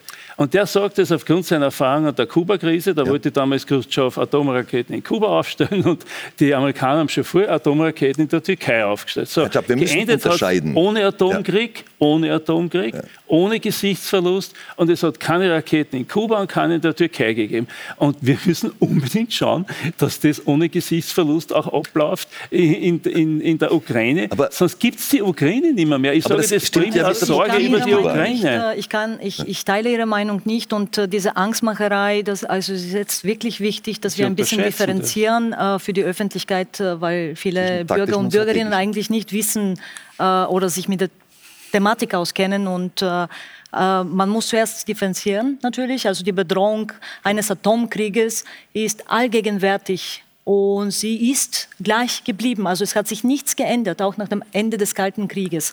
Allerdings besteht nach wie vor eine sehr geringe Wahrscheinlichkeit, und das ist die Meinung, die von allen Militärexperten geteilt wird, nicht nur in Europa, sondern auch in den USA und überall. Die Wahrscheinlichkeit eines Einsatzes von Atomwaffen. Das betrifft, das betrifft jetzt allerdings ja? die, Und auch die USA hat nicht Atomwaffen. In. Vietnam. Also wenn wir dann um Gesichtsverlust reden. Aber auch, die Hiroshima und USA, Nagasaki haben Atomwaffen gehabt. auch die USA haben nicht äh, in äh, ihren Kriegen, also wo es auch um Gesichtsverlust ging, Atomwaffen äh, eingesetzt. Also das die nicht. Wahrscheinlichkeit ist nach wie vor gering. Allerdings verwendet man das jetzt natürlich rhetorisch, also vor allem, um Angst äh, zu ich würd- und äh, Aber nicht Herr Habsburg hat ja gesagt, eine, gleich, gleich, ich möchte bei dem nur ganz kurz bleiben, weil das schon interessant ist. Sie sagen, sie wird ganz sicher eingesetzt werden. Genau. Eingesetzt werden wird es umso wahrscheinlicher, je größer die Bedrohung erscheint für die russische Nein. Föderation. Eingesetzt wird es nach der Militärdoktrin. Ja. Und die Militärdoktrin, und bitte, wir müssen unbedingt Das am. Anfang, nein, das ist nicht das Gleiche. Wir müssen die Unterscheidung treffen zwischen den strategischen Atomwaffen Ja, und den das habe ich taktischen gerade Atomwaffen. versucht, genau. Weil natürlich die strategischen Atomwaffen sind eine politische Entscheidung. Und da hoffen wir immer noch, dass es möglicherweise, wenn es zu so einer politischen Entscheidung kommen sollte, dass möglicherweise doch in der Befehlskette irgendjemand sitzt, der möglicherweise, ich glaube es nicht, Nein sagen würde. Aber lassen wir es beiseite. Strategische Atomwaffen sind wir, glaube ich, alle einer Meinung. Nein, Aber die nein. taktischen Sie Atomwaffen. machen einen Denkfehler. Entschuldigung, wenn ich, das, ich will Sie nicht Nur da zu. attackieren. äh, aber wenn die, die taktischen Atomwaffen sind der Einstieg in die strategischen Atomwaffen, das ist ja das, Das Gefährliche. ich. Das würde ich bestreiten. Ich glaube, dass heute die taktische Atomwaffe nach der Militärdoktrin zweifellos ein Bestandteil Aber wenn wir alle tot sind, Ich wollte, ich wollte eigentlich eh nur eine Frage Ja. anschließen. Wenn das in der russischen Militärdoktrin veran verankert ist, dass der Einsatz von taktischen Atomwaffen möglich ist, wenn, das sagen zumindest einige, dieser, dieser taktische Einsatzbefehl auf der Offiziersebene, also auf der, auf der taktischen Ebene, ähm, erteilt wird, dann, dann ist das sozusagen Teil des, des Kriegsgeschehens. Ähm, und deswegen ist die Frage, was, was ist denn die Alternative? Wie kann man denn den Konflikt denn sonst lösen? Oder beenden? Die Alternative ist, und das Muss man auch die Frage, Regime-Change in Moskau was es, für eine, was es für eine Reaktion darauf geben würde, äh, dass es äh, na- natürlich auch taktische Waffen gibt, die nicht nuklear sind und die fast eine ähnliche Zerstörungskraft haben wie die sogenannten kleinen Nuklearwaffen. Eine Nuklearwaffe hat natürlich ein unglaublich viel höheres psychologisches Potenzial. Das Zerstörungspotenzial ist auch gewaltig, aber das kann man auch ein, bis zu einem gewissen Grad einschränken. Ich meine, ich finde die Idee fürchterlich. Ich setze mich ja weiß Gott nicht dafür ein. Das sind wir sicherlich alle einer Meinung, das ist gar keine Frage. Nur ich schätze es wahrscheinlich als realistischer ein, weil ich mir natürlich einfach die Militärstruktur in Russland anschaue und die Doktrin anschaue und aus dem schließen muss, dass nachdem wie bereits Massenvernichtungswaffen durch Russland eingesetzt wurden, rein auf der taktischen Ebene in den Kriegen, die Russland geführt hat, muss man auch davon ausgehen, dass Russland nach seiner Doktrin in dem Krieg zum Beispiel im Donbass verfährt. Und da wird es eben eine entsprechende Dichte von Soldaten, für Russland gegnerische Soldaten und Material geben, Nein. das den Einsatz Jetzt muss, ich, jetzt muss ich mal kurz einschreiten. Ich würde wirklich gerne vermeiden, dass wir hier auf Amateurniveau ver versuchen, Atomdoktrin Diskussionen zu führen. Und Entschuldigung jetzt auch für Sie. Es ist jetzt nicht so, wenn Sie die, äh, Sie erwecken hier den Eindruck, dass äh, lokale Kommandeure Atomwaffen haben, die sie nach Gutdünken einsetzen können. Das ist, dafür gibt es, glaube ich, keine Anzeichen, die bestätigen, das stimmt Überhaupt absolut keine. nicht. Ja, aber er ist sagt nicht so. Nein, nein, aber das, ja, gut, eine Doktrin ist was anderes, die Deeskalation, das ist stimmt, aber das heißt, das heißt nicht, dass lokale Kommandeure Atomwaffen haben, die sie einsetzen, wenn Woher sie wollen. wissen Sie das? Und mit, das Woher wissen wir, das wissen wir. Wir wissen zum Beispiel auch, dass die Atomtruppen, äh, Atomtruppen in Russland nicht in erhöhter Alarmbereitschaft sind. Und vielleicht der Punkt, der wichtig ist hier, ich finde es sehr interessant, dass ein Sozialdemokrat hier den letzten europäischen Kolonialkrieg verteidigt. Weil, seien wir uns ehrlich, es ist ein Kolonialkrieg. Das ist eine Beleidigung, was es Sie ist eine nein, nein, das es ist, ist eine ein Beleidigung. Das ein- ich. nein, es ist keine Beleidigung, es ist ist ein eine Beleidigung. Ich verteidige gar Und- keinen Krieg hier herinnen. Nein, was, was Sie sagen ist, wir müssen schauen, dass er irgendwie sofort beendet wird. Der Punkt ist, Genau. es ist ein Angriff, ein existenzieller Angriff auf die Ukraine, ein Land von 45 Millionen. Und wenn man sich jetzt Osteuropa anschaut, von den baltischen Ländern bis zu Moldawien und Rumänien, sind das 145 Millionen Menschen. Das sind zufälligerweise fast genau gleich viele Menschen wie in Russland. Und nur weil diese 145 Millionen auf zwölf Länder aufgeteilt sind, heißt das nicht, dass sie weniger legitime Sicherheitsinteressen haben, heißt nicht, dass wir andere Länder denen vorschreiben können, was für ein Gesellschaftssystem sie haben sollen. Die haben das Recht, sich zu verteidigen und sich kollektiv zu verteidigen. Das ist kein Angriff auf ein anderes Land oder kein Angriff auf äh, die, äh, die sozusagen die ein Bündnis gegen jemanden, das ist kein Angriffsbündnis. Mhm. Die sind ja alle von selber zur NATO gekommen. Es wäre nicht so, dass die NATO da irgendwie sich äh, aktiv da ausgebreitet hat. Und deswegen glaube ich, glaube ich, gibt es auch unterschiedliche ja, Nein, na, dann reden Sie mal mit Leuten aus Osteuropa. Ich glaube, das ist relativ klar, die einen. Und der Punkt, der noch wichtig ist, wenn man Ihre Position, Herr Czap, zu Ende denkt, dann hieße das ja, dass jeder Angriffskrieg einer Atommacht de facto mit einem Rückzug in irgendeiner Form, sozusagen mit einem Art Appeasement geregelt werden muss, weil ja immer die Atomwaffen eingesetzt werden können. Und wenn Sie das logisch zu Ende denken, das heißt, dann gibt es ganz viele Länder, die auf einmal auch eine Atomwaffen waren. Dann ist die Non-Proliferation, also die Nichtweitergabe von Atomwaffen, ist dann tot. Ja, ich glaube, Sie weil wenn Sie, weil wenn Sie sagen, wir können uns nicht wehren oder wir müssen jetzt ja. den Russen einen Teil äh, von der Ukraine geben, weil wir sonst vielleicht einen Atomkrieg kriegen, dann ist es tatsächlich so, dass die Atomwaffen die Welt regieren werden. Sie haben eine Reißbrett-Argumentation und äh, Herr Karl Augsburg hat eine praktische Argumentation gehabt. Ja? Und ich glaube das sofort. Bei dem, was ich im Spiegelartikel über die russische Armee gelesen habe, dass dort auch kleine Kommandeure äh, unter Umständen mit Eigenentscheidung Atomwaffen taktische einsetzen können. Ich glaube das sofort. Ja? Und kein Mensch verteidigt da irgendwelche Angriffskriege oder Kolonialkriege, überhaupt niemand. Aber es hat schon auch, selbst der österreichische Bundeskanzler Kanzler einmal gesagt, ob wir nicht doch die Sicherheitsinteressen Russlands zu wenig berücksichtigt haben. Das sagt nicht nur er, sondern viele andere auch. Denn als damals Gorbatschow und Kohl miteinander die Wiedervereinigung Deutschlands ausverhandelt haben, äh, war eigentlich die Überlegung, dass die NATO sich nicht weiter in Richtung Osten erweitern will. Sie haben das vorhin auch angeschnitten. Er war schon so. Das Gibt war schon so. Vertrag nein, nein, das war schon so. Und, das hat, ja, und jetzt hat aber Russland, nicht in der Küche. Nein, ich möchte aber noch was sagen. Aber Russland hat ja mitvollzogen. Ich, ich, nur, dass wir richtig verstehen. Ich bin der Meinung, Putin kehrt gestürzt. Ich bin der Meinung, Russland braucht ein komplett anderes politisches und soziales System. Nur damit, und ich glaube, das muss einer der Ziele sein, das zu erreichen. Ja? Aber Russland hat ja mit, ist ja in den Verhandlungen mit der NATO dabei gewesen, wie dann die osteuropäischen Länder ebenfalls zur NATO gegangen sind, aber keine Atomwaffen stationieren dort und und das soll so einen Katalog an Bedingungen geben.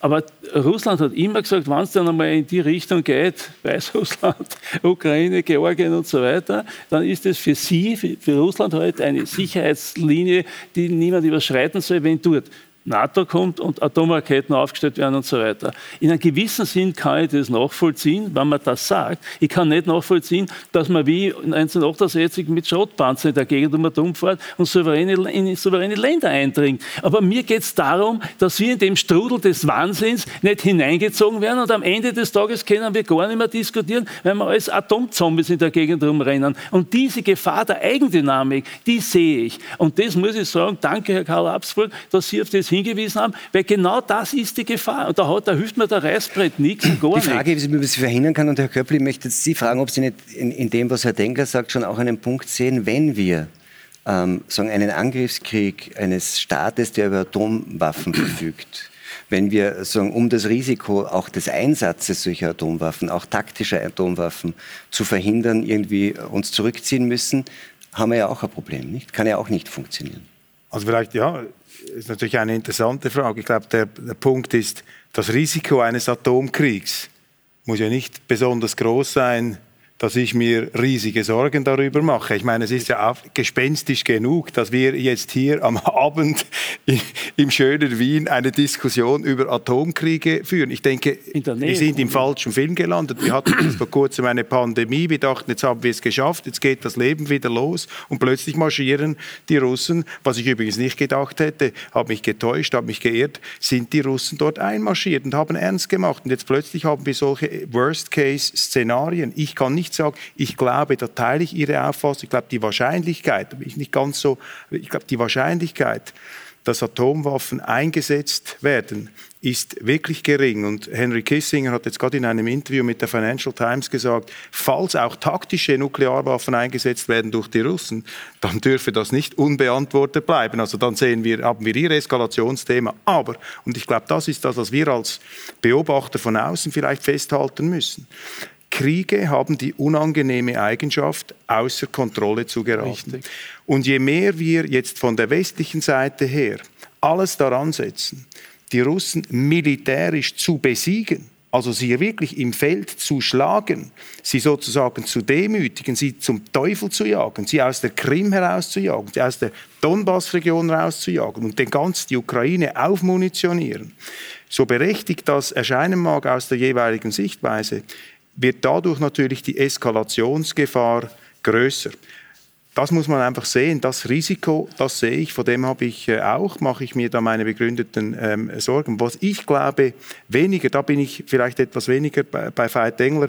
Ich glaube jetzt nicht, dass die ähm, Russen sozusagen nach dem zähflüssigen Verlauf, wenn man so will, und vielleicht auch problematischen Verlauf aus ihrer Sicht dieser Invasion, dass sie jetzt glauben, okay, jetzt stecken wir noch das Baltikum ein, Ungarn, und dann stehen wir wieder an der Grenze von Ostberlin. Ich glaube, selbst wenn Putin irgendwo in seinem Herz noch so postsowjetische Phantomschmerzen haben sollte, glaube ich, ist sein Hirn immer noch intakt genug, um jetzt einen derartigen Wahnsinnsplan nicht auszuhecken, zumal auch die Kapazitäten nicht da sind. Russland hat das Bruttosozialprodukt von von Italien. Da muss man sehen, die haben ähm, begrenzte Ziele, begrenzte Möglichkeiten. Aber ich glaube doch, und jetzt möchte ich ein Kränzchen winden für die Neutralen. Ich glaube, die neutralen Staaten, Österreich, wenn man das pflegt, die Schweiz, die leider ihre Neutralität auch geritzt hat durch die Teilnahme an den Wirtschaftssanktionen. Ich glaube, wenn alle mit blutunterlaufenen Augen zum Krieg rüsten und sich da in den Schützengräben verbarrikadieren, dann braucht es doch irgendwo noch Länder, die da nicht mitmachen. Sie haben von der Eskalation des Wahnsinns gesprochen. Ich finde das keine so schlechte Metapher. Damit eben auf einem neutralen Ort sich diese Kriegshähne wieder ähm, begegnen können und sprechen können. Da kommt noch ein letzter Punkt und das macht mir auch Sorgen.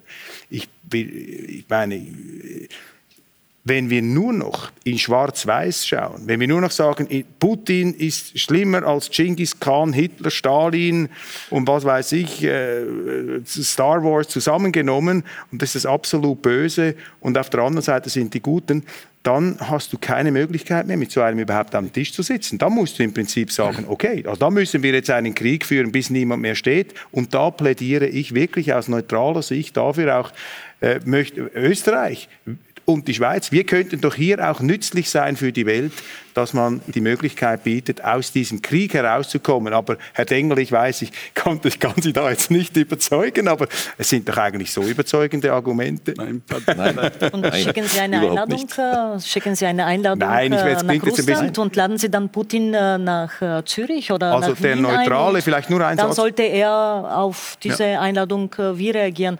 Ich, ich finde die ganze ähm, Logik ähm, verkehrt. Hm. Man geht davon aus, dass wenn man weitere erstens die Tatsache, dass wir alle Europäer, also wir sind alle Europäer an allerersten Stelle, eigentlich sofort bereit sind, wenn einmal unsere europäische Sicherheitsordnung tatsächlich angegriffen wird, unter anderem mit Militärmitteln, aber nicht nur, weil äh, der russische Präsident auch einen Rohstoffkrieg gegen uns führt, dass wir sofort bereit sind, eigentlich nicht nur Zugeständnisse anzubieten, sondern eigentlich auf, auf das, woran wir glauben, zu verzichten.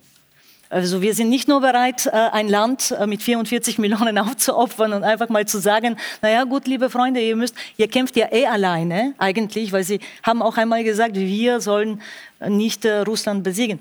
Wer sind wir? Die ukrainischen Truppen kämpfen alleine vor Ort. Und für sie bedeutet Sieg eigentlich nicht, auf russischem Territorium zu kämpfen. Das heißt, sie wollen eigentlich die russischen Truppen von ihrem eigenen Territorium verdrängen. Das heißt Sieg aus ukrainischer Sicht. Was heißt aber Sieg aus russischer Sicht? Würde Russland eigentlich äh, stoppen, wenn der Landeskorridor zur Krim einmal schon hergestellt worden ist, wenn die zwei Republiken Donetsk und Lugansk bis zu den Territorien, den gesamten Territorien der Regionen eigentlich äh, erobert werden? Wird Russland dann äh, aufhalten? Da wage ich zu behaupten, dass Russland schon mal viel größere und ambitionierte Ziele verfolgt. Aber darf ich vielleicht, über darf ich, die Ukraine ja, hinaus. Darf ich ja? vielleicht nur einen Punkt da setzen?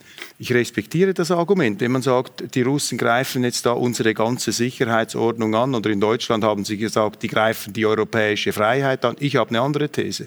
Ich sage, das ist ein anderer Krieg. Das ist ein Hegemonialkrieg, was auch immer, ein, die Verteidigung aus der Sicht von Russland ihrer Sicherheitsinteressen, was auch immer. Das haben die Amerikaner auch gemacht. Wenn sie da, da rechtfertige ich keine Supermacht. Die, die, die lügen auch ihre Gründe. Immer finden die Lügen, um das zu rechtfertigen. Der Grund ist, der Punkt ist einfach der, wenn man der Meinung ist, dass es wirklich um meine Sicherheit, um unsere Sicherheit zum Beispiel der Schweiz geht, ja, da müssten wir mit der Armee dort kämpfen. Da können wir nicht einfach nur Waffen schicken. Da müsste man reingehen. Das finde ich dann eben nicht ganz konsequent von diesen jetzt in Deutschland Briefe unterzeichnen. Ich plädiere einfach dafür, dass wir, versuch, dass wir dazu beitragen, hier ein, aus diesem Krieg auszusteigen, weil das birgt einfach unabsehbare Risiken. Und ich glaube, wenn man das machen will, muss man bereit sein, selbstverständlich mit der russischen Seite zu sprechen, mit der ukrainischen äh, Seite zu sprechen. Und ich habe einfach Angst, dass jetzt alle im Kriegsmodus sind. Und lustigerweise, also lustigerweise, gespenstischerweise, sogar die deutschen Grünen, die früher Bäume umarmt haben, die größten Pazifisten, bei denen habe ich das Gefühl, da wachsen schon Pickelhauben aus dem Hinterkopf und sie möchten in den Geschütztürmen der Panzer am liebsten dorthin fahren. Und diese Stimmung, das kenne ich nur aus Geschichtsbüchern, dass man sich an den Feindbildern berauscht. Das ist die Stimmung vor dem Ersten Weltkrieg. Jeder Stoß ein Franzos, jeder Schuss ein Russ. Und da sage ich noch einmal, der neutrale Staat Österreich könnte Emotionen rausnehmen. Das finde ich wichtig. Ohne die Ukraine zu verschenken, zu verheizen. Wir helfen. Ja, aber Sie Man bieten keine. Lösung an. Ja, Sie, was eine Sie Lösung? bieten nur normative, Das ist, normatives ist, das ist übrigens ein Punkt, den, den, den in unseren Diskussionen schon öfter mal jemand ähm, äh, angesprochen hat, was Herr Köppel jetzt sagt. Wenn das tatsächlich unser Krieg ist, wenn es ein Angriff der Russischen Föderation auf den kompletten Westen, auf äh, Europa ist und wir sagen, die Ukraine kämpft auch für uns, dass der, ich glaube, Konrad Paulismann hat das einmal gesagt in einer Diskussion, dann wäre es dann doch konsequent zu sagen, aber dann kämpfen wir, dann, lassen, dann schicken wir nicht äh, sozusagen das Material, Ja. dann müssen wir selber kämpfen. Ja, bis zu einem gewissen Grad würde ich diese Konsequenz auch äh, in Kauf nehmen. Aber ich glaube, was wir alle hier tun sollten vielleicht, wäre, dass wir ein bisschen weiter vorausschauen und nicht nur nach morgen und übermorgen schauen, sondern sagen, was will ich denn meinen Kindern? Ich habe drei Kinder, was will ich denen weitergeben? Was möchte ich gerne, in welcher Welt sollen die leben? Natürlich, wir reden immer davon, dass wir sagen, Russland soll ein Partner sein in der Zukunft. Natürlich, das will ich auch, das wünsche ich mir mit den Ressourcen, die es hat, überhaupt keine Frage. Aber nicht das Russland eines Herrn Putin. Ich wünsche mir natürlich ein demokratisches Russland, ich wünsche mir ein Russland, das äh, rechtsstaatliche Prinzipien hat, das freiheitliche Grundsätze hat. Das würde ich mir natürlich wünschen. Und das erreichen wir mit dem gegenwärtigen Regime, das zweifellos ein illegitimes Regime ist, weil durch die ganzen Verletzungen der Menschenrechte, durch all das, was sich in Butscha stattgefunden hat, was in Mariupol stattfindet, haben sie sich ja entlegitimisiert im Grunde genommen in Moskau. Das hat auch eine Rückwirkung auf die Verhandlungen. Aber wie komme ich denn hin zu einem, äh, zu, zu einem Russland, mit dem ich mir wirklich die Partnerschaft in der Zukunft vorstellen kann, die ungemein fruchtbar sein kann? Und was mir dabei fehlt, ist die Tatsache, dass wir die Unterstützung, die wir heute einer tatsächlich noch existierenden, wenn auch in kleinen Grüppchen existierenden russischen Opposition derzeit geben sollten, um das aus Russland heraus tatsächlich irgendwie schaffen zu können. Was mir total fehlt, ist die Unterstützung eines Alexei Nawalny, eines Karamursa, die Erinnerung daran, was im Grunde genommen passiert ist mit einem Herrn Nemtsov, was dort alles passiert ist. Da müssten wir auch mit ansetzen, auch sehr stark sein und sagen, da müssen wir in Russland auch eine Hilfestellung leisten, dass es dort zu echten Änderungen kommen kann, damit wir in eine vernünftige Zukunft hereinkommen und nicht mehr diese Diskussion führen müssen, wie wir sie jetzt führen in ein paar Jahren. Aber sehen Sie das nicht auch so? Derzeit sagen auch viele äh, so Militäranalysten und Beobachter zu sagen, es haben sich tatsächlich die Kriegsziele geändert. Glaube ich auch sehr stark unter dem Einfluss sagen, westlicher Mächte, auch der Vereinigten Staaten, die sagen, es geht jetzt nicht nur mehr um darum, der Ukraine durch Waffenlieferungen zu ermöglichen, sich sozusagen zur Wehr zu setzen, den Vormarsch der russischen Armee zu stoppen, sondern es geht darum, eigentlich Russland erstens militärisch zu besiegen und auch wirtschaftlich auf lange Sicht sozusagen aus dem Spiel zu nehmen. Es geht um einen Begriff, wo man, wenn man Diskussionssendungen anschaut, und ich habe die letzten Abende immer wieder, vor allem auch am deutschen Fernsehen, die Diskussionssendungen angeschaut, wo jeder einen Eiertanz drumherum macht. Und das ist die Frage des Regime Change. Ja? Natürlich stelle ich mir, nein, nicht Tyrannenmord, das wäre eine Sache, das muss in Russland passieren. Ein erfolgreicher Stauffenberg. Ich weiß es nicht, was dort passieren muss. Aber die Tatsache, dass man unterstützt, dass es in Russland zu einer Wandlung kommt, das fehlt mir hier bei uns in diesem Gesamtkonzept in der Ich Diskussion. Das Argument Kampf um Hegemonie, das entscheidende Argument, ich glaube, eh, haben eh Sie gesagt, äh, nämlich äh, die Amerikaner haben einmal gesagt, ohne die Ukraine ist Russland eine Kleinmacht, eine Regionalmacht. Eigentlich haben sie schon gesagt, Russland ist eine Regionalmacht. Eine super intelligente Formulierung, wenn man mit jemandem äh, kooperieren will. Und äh, die wirklichen Sieger, über die reden wir heute gar nicht, die sitzen nämlich in Peking, Natürlich. in China. Dort sitzen die wahren Sieger von dem Ganzen. Die brauchen die Rohstoffe, die brauchen einfach ein Russland, das keinen Hegemonialanspruch stellt und der Konflikt China und USA wird eh noch rechtzeitig kommen. So, und jetzt ist die Frage, wie können wir als Europäer, wir gemeinsam alle, unter spezieller Rolle der neutralen Länder, bin ja komplett Ihrer Meinung, der war es richtig, dass der Kanzler Nehammer nach Kiew und nach Moskau gefahren ist. Es war richtig. Es war vielleicht nicht professionell vorbereitet und es war das Ergebnis nicht berauschend, aber es war richtig. Ja? Und daher finde find ich aber, diese hegemoniale Auseinandersetzung kann man ja führen. Sie wird auch kommen. Ja? Aber sie, sie haben es auch probiert. Es hat ja eine strategische Partnerschaft mit Russland seitens der NATO gegeben. Es hat eine Diskussion gegeben in der NATO, kann man einmal die NATO nicht als kaltes Kriegselement gegen Russland, sondern als umspannende Organisation, die Russland mit einbezieht. Russland sozusagen auch wirtschaftlich versucht, in Europa so einzubeziehen, dass es abhängig wird und dass man ein, ein, eine europäische Konstruktion hat, auch eine Sicherheits- und Wirtschaftskonstruktion, dass man überhaupt ein Player ist gegenüber China und gegenüber den USA. So muss man das ja sehen. Was wir jetzt machen ist, jetzt wird gerade Russland äh, möglicherweise hineingedrängt in eine Abhängigkeit von China und in Amerika, wie immer, ja, der Joe Biden, ich gehe nicht so weit, dass er, dass er so unbegabt ist, aber zu sagen, bei einer Rede in der Nähe, in, ich glaube, war es in Polen oder wo, also der kehrt, der kehrt alles weg dort und dann, was, was ist die, aber das, was der gesagt hat, war eine Unterstützung also, für den Putin sonst gar nicht. Ich finde ne? das so eine süße Selbstüberschätzung von kleinen Ländern, wenn sie glauben, dass internationale Politik ein Stuhlkreis ist und wenn da ein Moderator sitzt, dann vertragen sich alle. Wenn das Russland, ja nicht einmal im Fernsehen. Wenn Russland, wenn Russland dann Frieden machen will, dann werden sie Frieden verhandeln, dann werden sie in Istanbul machen oder in Dubai oder in Genf oder wo immer. Aber mit Aber dazu, den USA. Brauch, dazu brauchen mit sie uns nicht als Vermittler. Das ist, glaube ich, die erste Naivität. Und das Zweite ist, wir haben jetzt viel über ein mögliches Szenario geredet und das ist eine mögliche Atom Verwendung von Atomwaffen. Taktische Atomwaffen ist ein schlechter Begriff, von kleinen Atomwaffen sozusagen regional begrenzt.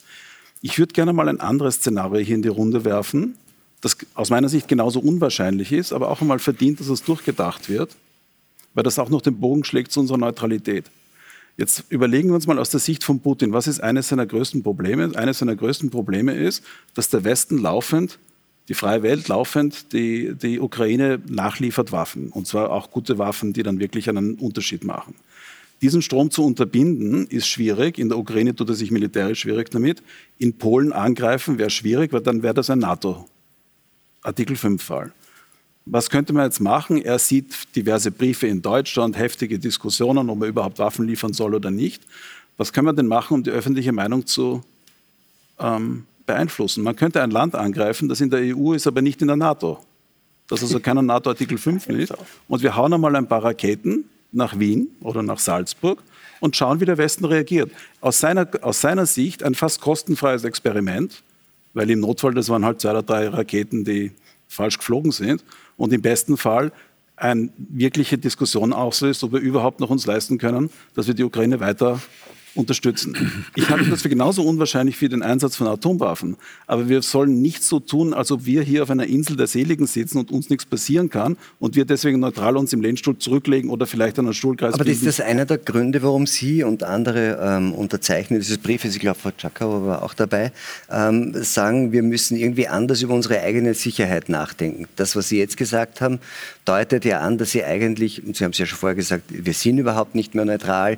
Es sind aber ja auch in diesem diesem, in, in, dem Unterzeichnerkreis sind ja unterschiedliche Positionen vertreten. Nicht jeder von denen, die unterzeichnet haben, sagt, wir müssen zur NATO, ja. sondern gibt es ja dann auch die, die sagen, wir müssen es wie die Schweiz machen, neutral, aber sagen genau. quasi selbstverteidigungsfähig, bewaffnete Neutralität. Bei Ihnen merke ich aber doch die Tendenz jetzt raus, dass Sie sagen, eigentlich ist Neutralität Trittbrettfahrerei. Wir machen es uns da irgendwie bequem. Ähm, es wäre eigentlich die richtige äh, Entscheidung, äh, tendenziell eher der NATO beizutreten. In so einem Fall, wenn dann Raketen äh, auf Wien geschickt werden, dann haben wir äh, Artikel 5 Beistandspflicht, dann passiert uns das nicht. Habe ich das richtig verstanden? Oder, oder geht es da Nein, gar glaub, nicht so sehr um die Frage ich, ich Neutralität? Ich hätte gerne eine gewisse Ehrlichkeit und Stringenz in der Diskussion. Es gibt meines Erachtens zwei Varianten für Österreich. Das eine ist eine echte Schweiz, äh, eine echte Schweizer Strategie. Das wäre dann echte Neutralität, würde einen EU-Austritt bedingen. Man könnte dann versuchen zu assoziieren, sich wie die Schweiz das macht. Und dann muss man aber bewaffnet neutral sein, glaubhaft neutral sein. Ja, die Schweiz gibt mehr als das Doppelte aus von dem, was die Österreich ausgibt, hat einsatzfähige Flugzeuge, hat einsatzfähige Panzer und so Raketenabwehr. Das, kann, das ist eine Option. Es gibt eine andere Option, wo wir sagen, wir wollen den kollektiven Schutz haben. Der beste Schutz gegen einen Angriff ist, wenn viele andere uns auch beschützen. Ähm, und tatsächlich ist ja noch nie ein NATO-Land angegriffen worden. Das heißt, das ist auch eine mögliche Option. Ich glaube, diese Option muss man durchdenken. Wir können nur nicht so wie bisher nichts ausgeben für die Verteidigung und hoffen, es wird schon nichts passieren. Das ist, glaube ich. Sie haben einen Widerspruch. Der Widerspruch ist, wir sind Mitglied der Europäischen Union. Wir können jederzeit beschließen, ob wir in bestimmten Fällen äh, uns einbringen, solidarisch, wie es so schön heißt in der Formulierung. Aber genauso können alle anderen EU-Mitgliedsländer solidarisch dann mit uns sein, äh, wenn es zu dieser Auseinandersetzung kommt. Und der zweite Punkt ist, die Raketen auf Wien Wissen Sie, was in dem Spiegelartikel das heute gerade zum x Mal zitieren. Das sind alte sowjetische Raketen. Und aus der Ukraine hören wir, die, die zielen auf eine Kaserne und treffen ein Wohnhaus. Absolut. Die sind am Sand. Ja, und aber das wäre wurscht ja, und das macht mich doppelt unrund. Ja, wenn das alles so katastrophal ist, wie sich das andeutet, wirtschaftlich, sozial, politisch und militärisch, dann liegt das in der Luft, dass sich eine untergehende Machtelite und Machtstruktur versucht zu retten, indem sie den Weg des Wahnsinns gehen. Und deswegen bin ich dafür, dieser Krieg muss so rasch wie möglich beendet werden. Wie denn? Ja. ja, nicht indem, ich sag, ja, nicht indem ich sage, ich kämpfe bis zum Letzten und es muss jeder Zentimeter sofort, bevor ich mich zu Verhandlungen hinsetze, befreit werden. Aber dann wird es nie Verhandlungen geben. Lösungsvorschlag, Na, weil natürlich Lösung sind wir normativ alle der gleichen Meinung. Wir wollen alle, dass der Krieg ja, zu Ende okay. geht. Aber es war, es war, doch, es war doch, längere Zeit so, auch in diesen Gesprächen in Istanbul, dass noch von der ukrainischen Seite gesagt wurde, sondern quasi die, ähm, die, die, die Linien vor dem, vor dem 23. Februar, dass die Krim zurückerobert werden muss, ist völlig neu in diesem Spiel. Ja, das war irgendwie immer Teil einer möglichen Verhandlungslösung, dass es sogar so etwas wie eine internationale Anerkennung gibt, dass das Teil dieses sogenannten gesichtsfremden Pakets sein könnte. Da ist ja doch einfach ein Strategiewechsel äh, passiert, der es jetzt, so verstehe ich den Herrn Schapp, schwerer macht. So Natürlich. Es, es, es, war doch die Diskussion, Jeffrey Sachs, der US-Ökonom, hat das übrigens auch gesagt, der hat gesagt, das sollen der Donbass soll autonom oder seinen eigenen Status haben. Äh, die Ukraine soll neutral sein, sie soll nicht bei der NATO sein. Es muss eine garantierte Neutralität sein. Da, da, da gebe ich Ihnen schon recht. Ja. Und, äh, und äh, die Krim und die Krim und die Krim. Na, dann führen wir den Krieg bis zum bitteren Na, Ende, bis wir als Zombies da sitzen. Die Ukraine war vom ja? Status also, ich will das neutral, so als sie angegriffen ausschauen? wurde. Wenn ja, bislang alle Garantien, die was sind denn alles für Garantien gegeben worden vom Jahr 94 bis heute? Ja. Und jede Garantie ist gebrochen gesprochen worden. Ich kann mir diese Alles, Garantie nicht vorstellen, die auch hält. Aber, Alles, wird, aber diese Garantiedebatte wirst du dort haben, wenn du über Neutralität diskutierst. Ja? aber wir haben ja haben? unterschiedliche Vorstellungen Du wirst Assoziierungen mit der Europäischen Union haben. Es wird enger Zusammenrücken sein. Die werden wirtschaftlich aufgebaut werden. Die kriegen jetzt Milliarden äh, aus Amerika und von der Europäischen Union. Das ist alles rechtens, weil dieser Krieg unrechtens ist. Da bin ich ja völlig der Meinung. Ich versuche jetzt einen Weg zu finden, wo aber bitte beide Seiten sich bewegen müssen. Wenn ich mir die heutigen Erklärungen wieder aus der Ukraine auch, da kein Millimeter, der sagt, das, ja, aber, aber von Putin rede ich schon gar nicht mehr, mehr weil der, das, ist, der, das der rede ich schon gar nicht mehr, weil der ist ja eigentlich, das, weil Sie gesagt haben, was, ist, was hat Putin für ein Problem? Das Problem Putins ist Putin. Das ist das Problem. Und die müssen endlich einmal erkennen dort, die dort mit ihm mit sind, bis auf diesen berühmten stotternden Sergei bei der Fernsehvertragung, wo der Putin gefragt hat, kann man in die Ukraine einmarschieren? Und der fängt plötzlich zum Stottern an. Der Geheimdienstchef sagt, ja, man kann, man kann auch nicht. Sergei, was ist los mit dir? Was ist? Und so weiter. Da gibt es Leute, die die Nasen voll haben, die sagen, ich gehe doch nicht mit dem unter. Und mit ihm das ganze Land, das ganze Volk und auf Jahre, Jahrzehnte geächtet. Ja, und das kann doch nicht sein. Und wir brauchen die Wirtschaft wirtschaftlich. Unser Wohlstand wurde übrigens mit dem billigen Erdgas aus, aus Russland aufgebaut. Das ist, glaube ich, auch das, was Herr Habsburg mit dem Regime-Change gemeint hat. Ich möchte nur trotzdem, äh, trotzdem äh, nochmal zurück kurz zu dieser Neutralitätsdebatte, die wir hier angefangen haben, weil die führen wir nicht nur in Österreich, sondern auch in anderen europäischen Ländern. Und ich schlage vor, dass wir uns kurz einen Überblick anschauen. So mancher bislang neutrale Staat spielt angesichts des russischen Angriffskriegs auf die Ukraine mit dem Gedanken, der NATO beizutreten. So befürwortet jetzt die Staatsspitze in Finnland ausdrücklich einen unverzüglichen Beitritt, um das Risiko zu minimieren, ebenfalls zur Zielscheibe des Nachbarlandes zu werden, mit dem Finnland eine 1300 Kilometer lange Grenze verbindet. Die Entscheidung über einen Antrag auf Aufnahme in das Verteidigungsbündnis dürfte in nächster Zeit auch in Schweden fallen. Und beide Länder würden mit offenen Armen empfangen, betonte Generalsekretär Jens Stoltenberg. Intensive Debatten gibt es auch im neutralen Irland, ebenso wie in Österreich. Allerdings, die Österreicher sind weiter eisern gegen einen NATO-Beitritt. In einer aktuellen Umfrage lehnten drei von vier Befragten einen solchen Schritt kategorisch ab. Auf die Frage, ob uns die Neutralität heutzutage noch schützt, antwortete immerhin noch jeder Zweite mit Ja. Herr Dengel, also für drei von vier Österreichern ist der NATO Beitritt irgendwie ähm, kein Thema. Ähm, die Diskussion, sagen Sie, muss man trotzdem äh, führen. Was, was, sind da Ihre Pläne? Das ist ja immer auch eine mediale äh, Frage, nicht? Wie kann man sozusagen für ein Anliegen, das derzeit nicht nur keine Mehrheit, sondern eigentlich drei Viertel Ablehnung hat, wie kann man das machen? Der Herr Nehammer hat ja gesagt, glaube ich, nach 36 Stunden die Diskussion über die Neutralität ist beendet. Genau. Wie, wie, wie schafft man denn mehr als 36 Stunden? 36 Stunden und das Problem in Österreich, das ist ja nicht nur bei der Sicherheitspolitik so, das ist bei ganz vielen Politikfeldern so, ist, dass die Meinungsforscher gefragt werden, was denn so die Meinung ist, und dann richten wir uns danach und dann machen wir Politik. Das ist sozusagen die Antithese von eigentlicher Politik, weil was Politik eigentlich ist, wenn sich die Welt dramatisch ändert, und sie hat sich seit 24. Februar dramatisch geändert, dann müssen wir neu überlegen, was Sicherheit bedeutet und wie wir sie schützen können. Da kann man nicht nach 36 Stunden sagen, da gibt es nichts zu diskutieren, bitte geht's weiter, ja, da ist nichts zu sehen hier.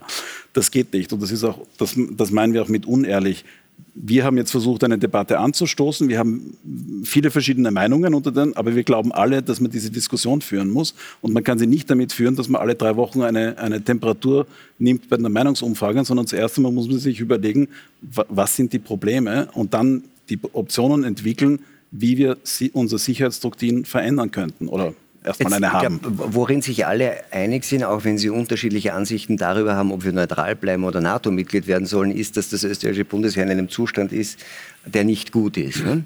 Äh, Sie sind ja, glaube ich, ähm, äh, Reserveoffizier im österreichischen ja. Bundesheer als Militärpilot. Äh, ist, das auch Ihre, ist das auch Ihre Erfahrung? Dass das, ja, natürlich. Ich meine, ich habe in meiner Zeit beim österreichischen Bundesheer seit 1979 gesehen, wie man eigentlich das Bundesheer an der ausgestreckten Hand hat verhungern lassen.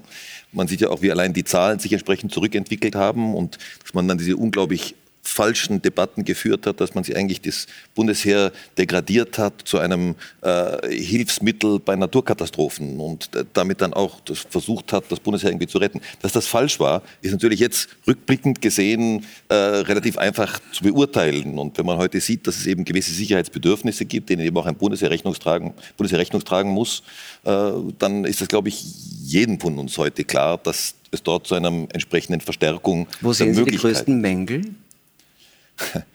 ich weiß nicht wirklich, wo ich tatsächlich anfangen soll, weil ich, das geht einmal allein von der Personalstärke über sehr, sehr viele der Gerätschaften, die ausgerüstet, ausgerichtet wurden, auch nicht auf die Sicherheit des Staates, sondern eben auf das, was das Bundesheer darstellen soll, um bei Überschwemmungen zu helfen oder ähnliches. Aber was auch gut ist und richtig ist. Ich spreche mich gar nicht dagegen aus. Das ist sicherlich eine Rolle, die das Bundesheer auch spielen Dafür kann. haben wir neun Blasmusikkapellen. Ja, das die, muss man sagen. Die, ja, ja, und das ist aber auch wichtig. Das ist aber wichtig zur Repräsentation im Ausland. Da muss ich sagen, nichts gegen die Blaskapellen, okay? Ja, aber wichtig ist die Professionalisierung. Ich war fürs Natürlich. Berufsheer.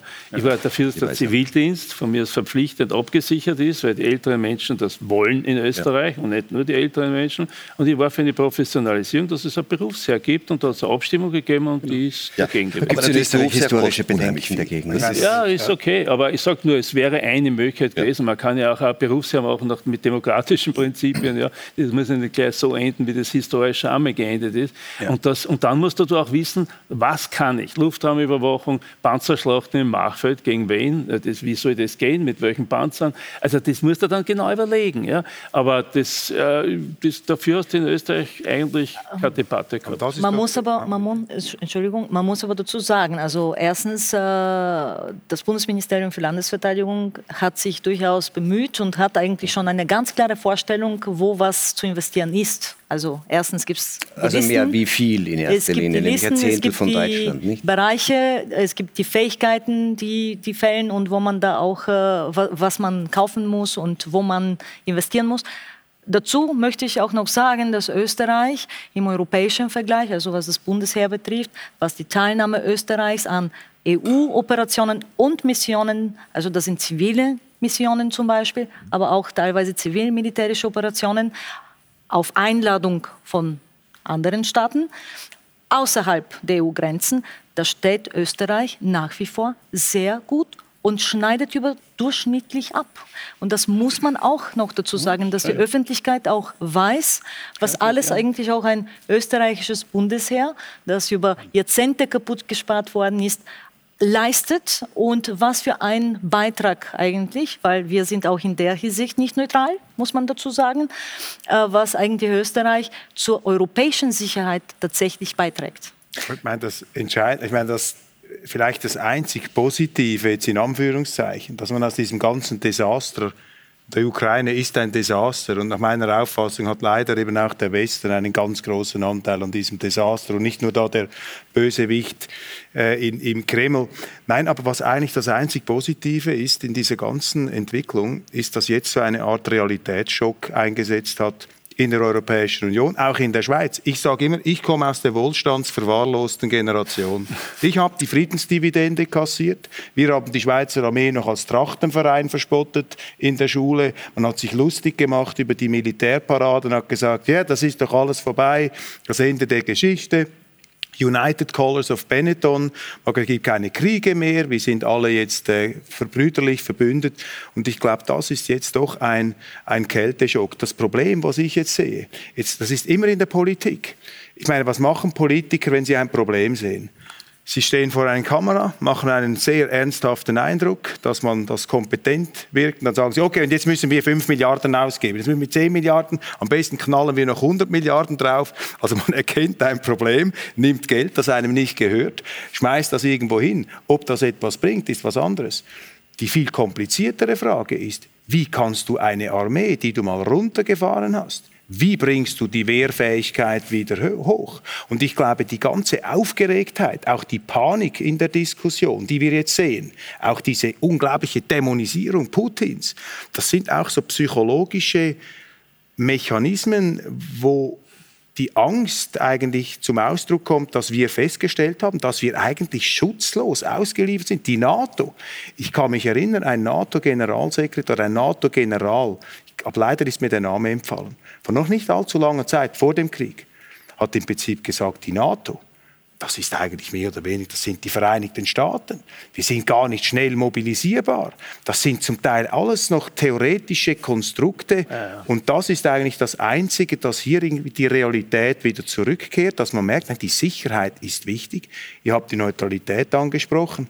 Ich meine, die Schweizer Armee wir dürfen uns hier auch nicht auf die Schultern klopfen. Wir haben das natürlich auch sehr, sehr heruntergefahren. Das ist ganz was anderes als in den 80er Jahren.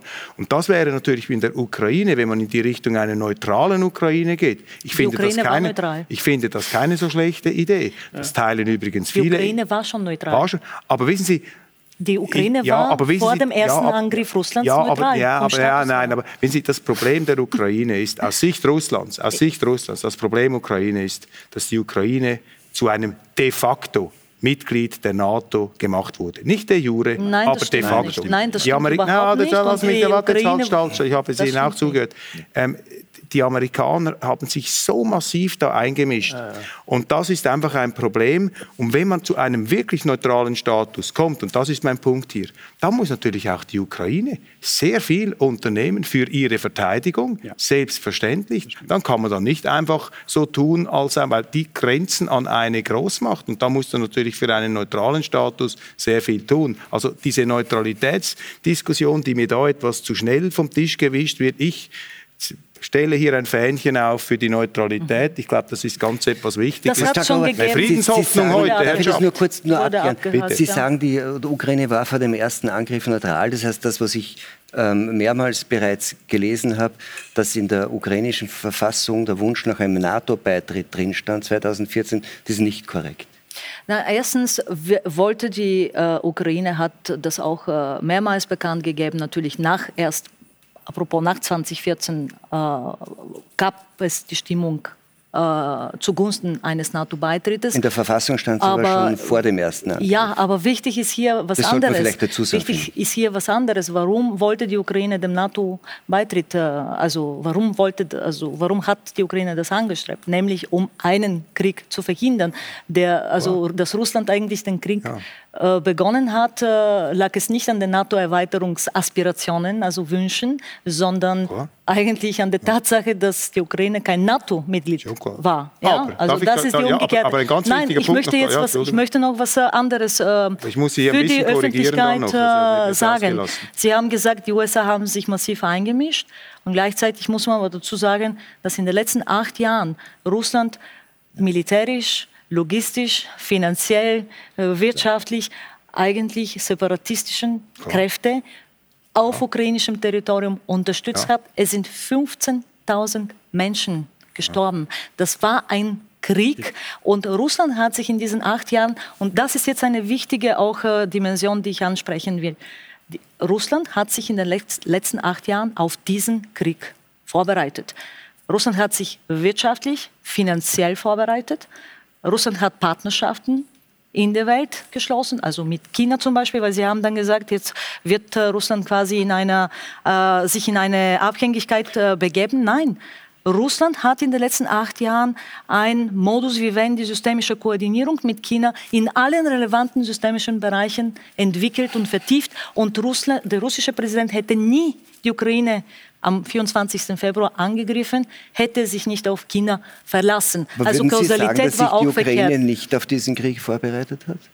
Die Ukraine hat sich, und das ist jetzt der nächste Satz, die Ukraine hat sich natürlich auch auf diesen Krieg vorbereitet. Und natürlich hat sich auch die Ukraine auf internationale Unterstützung vorbereitet. Und ich muss auch hier dazu sagen, in der ersten Phase des Krieges waren es die ukrainischen Truppen, die es geschafft haben, die russischen Truppen zu verdrängen. Es waren nicht die amerikanischen Truppen, es waren nicht die internationalen oder europäischen, es waren die ukrainischen ja. Truppen. Die haben sich in den letzten acht Jahren alle mehr oder weniger darauf vorbereitet. Aber darf ich eine Ergänzung machen zu dem Punkt, was Sie sagen? Das ist alles unbestritten. Das ist ein, ein einfach eine Bürgerkriegssituation gewesen mit ausländischer, auswärtiger Intervention. Nein, das Aber war kein Bürgerkrieg. Ja, der, die letzten acht Jahre, die letzten acht Jahre natürlich. Aber lassen Sie mich den Punkt hier Nein, machen. Lassen ganz Sie mich und gar nicht. Lassen Sie mich den Punkt hier machen. Erstens, die Ukraine hat vor dem Beginn des Krieges zwei Verträge mit den Vereinigten Staaten abgeschlossen, mit, der, mit dem Ziel der Integration in die euroatlantische Verteidigungssphäre am 1. September und am 10. November. Sie können diese Verträge nachlesen. Darf ich schnell, also, darf ich schnell den Punkt, darf ich schnell den Punkt machen? Darf ich schnell den Punkt machen? Und das Zweite, und jetzt müssen wir einfach ein bisschen die große, das große Bild noch einmal sehen. Wenn jetzt ein, ein militärisch erstarktes China ein Militärbündnis machen würde mit Kanada oder mit Mexiko. Was glauben Sie, was dann los ist? Dann werden die Amerikaner sofort, werden sie ihre geopolitischen Interessen dort manifestieren. Die, die Amerikaner haben Vietnam bombardiert, weil sie glaubten, dort seien ihre nationalen Interessen gefährdet. Sie haben mehr Bomben über Vietnam Irak, abgeworfen als im Zweiten Weltkrieg. In Irak sind sie einmal Das heißt also, darf ich, aber, darf ich schnell das Argument fertig machen? Ich sage gleich nichts mehr. Nein, aber das, heißt, das heißt doch einfach, dass man hier diese Großmächte, ob es uns passt oder nicht, die musst du ernst nehmen. Und das ist, ich glaube, eine ganz wichtige Erkenntnis jetzt aus unserem Interesse als Europäer. Wir haben das geringste Interesse an einem ewigen Krieg. Die Amerikaner merken nichts davon. Die sind, im Oze die sind hinter ihrem Ozean. Die profitieren davon mit steigenden Energiepreisen. Aber Europa ist ein Verlierer, wenn dieser Krieg noch länger andauert. Deshalb plädiere ich hier für einen Verhandlungsfrieden, für einen politischen Frieden, nicht die Preisgabe. Wir plädieren alle für diesen Frieden, aber, ja, nein, aber äh, wir Punkte. unterscheiden uns in der, der Meinung, wie wir Schutz dort ankommen. Für kleinere Länder ist die Verrechtlichung der Beziehungen zwischen Staaten. Dass eben nicht einfach der Starke den Schwachen schlägt, sondern dass wir zu einem Völkerrecht kommen, das funktioniert. Und da muss man ganz klar sagen, das war in Europa viel weiter fortgeschritten als in anderen Regionen der Welt. Und Russland hat alle diese Verträge zerrissen mit der Invasion von Ukraine. Und wenn Sie für einen Verhandlungsfrieden plädieren, natürlich sind wir alle dafür. Ja. Aber zwei Probleme damit. Russland muss verhandeln wollen, ohne daraus einen Siegkrieg zu machen. Da sind wir uns, glaube ich, alle einig, weil das gibt dann einen Anreiz, weiter und woanders wieder zu probieren.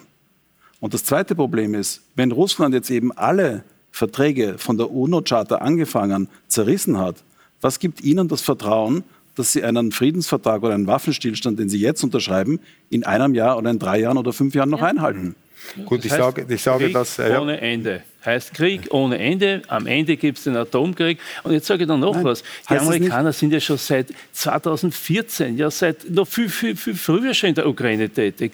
Das, die geben das sogar zu in öffentlichen Stellungnahmen. Die haben sich engagiert mit Milliarden Dollar, um äh, ihre genehmen äh, ukrainische Regierungen zustande zu bringen. Und die Russen haben es auf ihre Art gemacht, auch um eine genehme, ihnen genehme ukrainische Regierung zu machen. Und die Ukraine sollte langsam beiden sagen, wisst ihr was, herzliche Grüße. Wir machen eine eigene neutrale, unabhängige, souveräne sind, Ukraine ich, und ich aus. Leider, wir sind leider am Ende der Zeit und, ja. und, ich möchte das Schlusswort Herrn Habsburg, weil ich glaube, Sie haben schon, Sie wollten Nein, ich, schon... Ich wollte eigentlich nur darauf äh, replizieren, auch dass ich sage, wenn die Amerikaner vorher rein investiert hätten, dann wären die Ukraine im Jahr 2014 und 2015 erfolgreicher gewesen, was den Donbass und die Krim tatsächlich anbelangt hätte. Also sie haben es nicht, sie haben es nicht gemacht.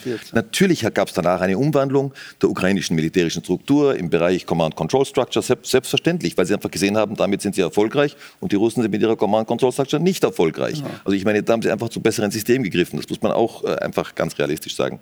Aber ich, ich, ich darf vielleicht doch nochmal auf dem, die Neutralität zurückkommen, weil die einfach hier so im Raum gestanden ist.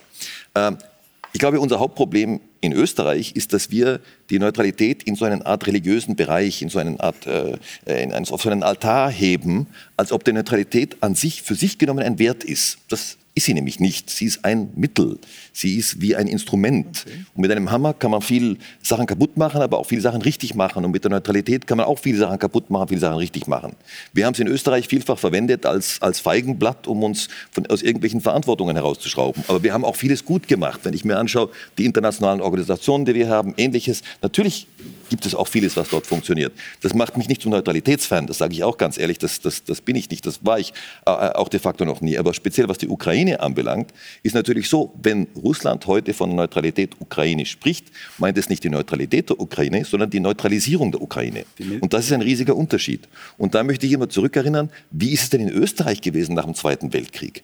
Die Neutralität war ja nicht unser persönlicher Wunsch, sondern die ist uns mehr oder weniger aufoktroyiert worden. Nein, nein, nein, die, Sowjet Moment, die Sowjetunion hat gesagt, sie will die Neutralität Österreichs haben. Aber die, sie wollte die Neutralisierung haben. Und die Amerikaner haben damals gesagt, wenn Neutralität, dann nur nach Schweizer Vorbild, also bewaffnete Neutralität mit diesen entsprechenden Mitteln.